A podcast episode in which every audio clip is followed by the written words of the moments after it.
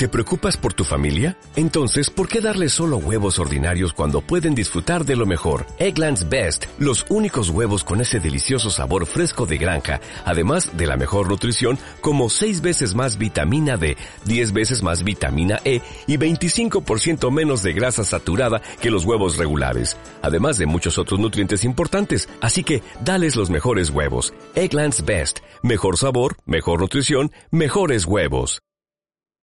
Llama desde tu smartphone con la nueva aplicación de Orbitel y olvídate de pagar accesos a los operadores. Descárgala gratis en Google Play y App Store y recárgala con tu tarjeta Orbitel Latina, marcando la tecla asterisco y luego la tecla de llamada. También en orbitel.com y puntos de venta autorizados. Para más información llama gratis al 900-870-883.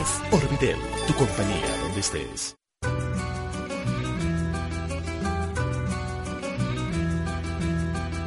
Crónica Latinoamericana.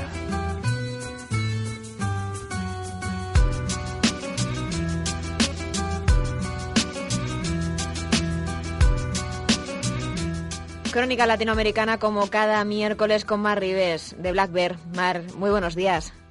Hola, muy buenos días, Ana. Estamos muy pendientes de todas las noticias que llegan hasta nuestra mesa y en muchos casos no son muy alentadoras para afrontar el Ecuador de la semana, pero vamos a intentar repasar todas las que tienen que ver con la región de Latinoamérica, por ejemplo, hablando de una materia prima de la que veníamos hablando con Alexis, que es el crudo, por ejemplo. ¿Cómo está la, la producción de crudo, por ejemplo, en Brasil, que depende mucho de esta materia prima? Bueno, en este caso estamos viendo que la producción de Brasil, tanto de petróleo como de gas natural, pues ha sido récord en, diciembre, ¿no? Y es uno de los puntos que, venimos comentando últimamente porque eh, yo creo que ahí estará el, realmente el, barómetro que nos va a indicar que la economía se recupera. Yo creo que no está en el consumo, porque ahí tenemos claramente la influencia de los bancos centrales, ¿no? Y sí en la producción industrial. Realmente eh, aquí el doble camino que escogen eh, los agentes económicos parte de dos sentidos. Uno, si el flujo monetario va directamente destinado a la economía, eso lo podemos ver con inversiones en, proyectos de, inversión empresarial y esto evidentemente implica pues, un incremento en las mejoras en las compañías industriales, las compañías que proveen de maquinaria industrial y, también las materias primas. Si vemos un consumo que está por las nubes, así lo vemos en la confianza de los consumidores, y una producción industrial que le cuesta arrancar, pues claramente se nota la, influencia del mercado por una parte y por otra parte que el crédito pues está yendo a los mercados financieros especulativos y no a la economía productiva produciendo bienes de, inversión. Em, también lo vemos en el margin dep americano, que es un indicador que, que miramos mucho, básicamente porque está en récord histórico, un 35% por encima de cuando estuvo en máximos de 2007, ¿no? con lo cual la bolsa está muy apalancada en Estados Unidos y la producción industrial parece, como hemos visto en este dato en, en Brasil, ¿no? La producción promedio del, petróleo ha sido de 2.497 millones de barriles diarios, con un crecimiento del 18%, ¿no? Y esto, sin lugar a dudas, es una buena noticia porque nos está indicando que hay un incremento en la demanda, ¿no? Y esto realmente pues se traduce en que va mejorando la parte más manufacturera. De hecho, hoy tendremos datos importantes en Wall Street y estaremos muy atentos a este aspecto, ¿no? que yo creo que es lo que más miramos hoy en día. Pero bueno, sin lugar a dudas, es un buen comienzo y vamos a ver si, si se va desarrollando durante este año. Bueno, tenemos Brasil entonces en el punto de mira por esas dos cifras, la producción de petróleo y la producción industrial. Y también tenemos que mirar a una compañía que es Petrobras, que también ha dado últimas noticias eh, en la tarde de ayer. Sí, la verdad es que aquí en este caso, bueno, era una noticia que el mercado reclamaba, ¿no? Porque mm, ahí entramos ya en, en, procesos corruptivos, ¿no? Y, pasa en Brasil o pasa en España y pasa en todos los países. Y esto es un tema que, que realmente es un problema porque Em, claro, el problema de la corrupción parte, en este caso lo estamos viendo en Petrobras también, en la adjudicación de licitaciones, ¿no? Y esto es algo pues inadmisible, porque dentro de la propia compañía, una, compañía que como sabemos es enorme, ¿no? Dentro con mucho interés en Brasil y mucha influencia, y que el, el, equipo directivo pues en los últimos años esté asignando todas las licitaciones, contratos de ingeniería, etcétera, a pues a personas conocidas, ¿no? A empresas cercanas a, a Petrobras, al equipo directivo, pues esto evidentemente no, es bueno ni para la compañía ni es bueno para la, para la economía, porque las licitaciones tienen que ser privadas y tienen que ser, pues evidentemente, em, coherentes en función de, de, la calidad y del precio del producto final y no pues eh, selecciones como se llama a dedo escogiendo pues los las licitaciones a, en función de, diferentes intereses eh, particulares no entonces eh, la dimisión ha sido finalmente propuesta por todo el equipo directivo y la presidenta de Brasil, pues en este caso Dilma Rousseff, acepta finalmente la dimisión y este cambio en, en, en el seno del equipo directivo de Petrobras pues ha sido premiado muy positivamente por el mercado, que ayer subió nada menos que un 14% solamente por el hecho de, un cambio en el equipo directivo. ¿no? Pero bueno, esperemos que esto no acabe en una dimisión y que realmente pues bueno la ley está para juzgar eh, los delitos y creo que este es un delito, con lo cual estaremos muy atentos al, al desarrollo de este suceso que creo que es bastante grave.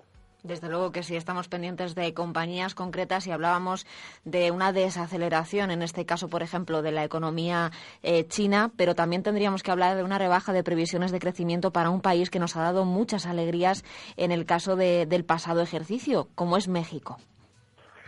Sí, ahí hemos visto una, una rebaja en las, en las predicciones de crecimiento, está bajando ligeramente, quizás hay un ligero estancamiento. Yo creo que parte más del, excesivo optimismo que hemos tenido por parte de las economías de Norteamérica, ¿no? Tanto Estados Unidos como México, que por proximidad, ¿no? Pues está claramente influenciada por, por el crecimiento americano. Ahí tenemos un freno, el tapering se ha absorbido bien, eso es una buena noticia, no lo podemos negar pero falta eso, la producción industrial, ¿no? Y ahí nos encontramos un freno y lo estamos viendo ya en una moderación en esas previsiones de crecimiento que siguen siendo pues importantes, cercanas al 4% en México, ¿no? Es, un crecimiento muy importante, pero quizás poco inferior a lo previsto, ¿no? Por lo tanto, creo que el Q europeo llega en un buen momento para acabar de animar las economías, pero eh, esperemos que el camino eh, escogido por los bancos europeos sea distinto al camino escogido por los bancos americanos y el camino escogido por los agentes económicos europeos sea distinto, es decir, que realmente pidamos créditos para invertir en proyectos de inversión y no en, activos cotizados, ¿no? que esto al final no aporta nada a la economía, y invertir en, en proyectos de inversión, pues sí, porque al final es lo que faculta la prosperidad económica de todos los agentes económicos, creando empleo sólido en función de las necesidades de consumo por parte de los consumidores y que todo, aunque sea más lento, sea más sostenible de lo que está pasando en, Estados Unidos. ¿no? Si no, tendremos que volver a hablar de eso dentro de un tiempo. Y así están un poco las cosas en México y también, como hemos visto, pues bueno, eh, la producción industrial de Brasil, como decíamos antes, también está bajando, ¿no? Es decir, estamos viendo cosas positivas como el incremento de la demanda de, los, de la energía y cosas negativas como que parece que hay una moderación, en cierto modo, en esas previsiones, ¿no? Pero bueno, iremos viéndolo. Yo creo que es anecdótico, básicamente influenciado por la producción industrial en Estados Unidos y en el resto, en el conjunto de, economías latinoamericanas, creo que el tono va, va siendo ligeramente positivo en lo que vamos viendo de transcurso del año pues tenemos entonces un ambiente, intentemos que, más optimista de cara a este cierre del primer trimestre del año. Ya estamos por lo menos en ese Ecuador. Y Mar, me gustaría que nos hiciera simplemente un, apunte sobre eh, ese seminario que están ustedes preparando sobre si invertir o no en esa OPV de AENA. Hoy teníamos que esa horquilla de precios se ha incrementado precisamente porque parece que, ha despertado muchísimo interés entre inversores para, hacerse con un paquete accionarial de, AENA en las últimas horas.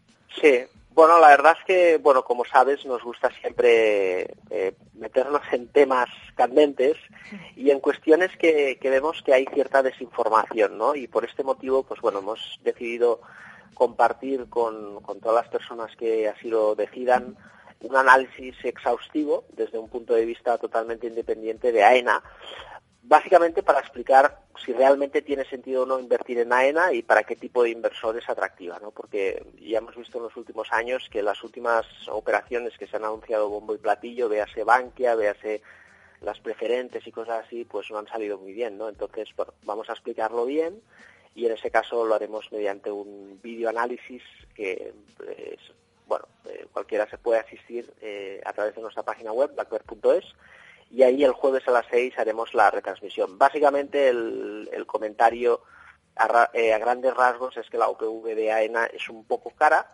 y que nos puede dar una pequeña oportunidad de inversión, pero que no es ninguna no tiene un atractivo desmesurado y más tras la subida de, la horquilla de precios, ¿no? porque los, los ratios de valoración, aunque es una gran compañía, pues son un poco, un poco caros. Es una gran venta para el Estado, pero lo que nos interesa a nosotros es, es una buena inversión para nosotros, ¿no? Y vamos a discutirlo a fondo eh, este jueves a las seis de la tarde.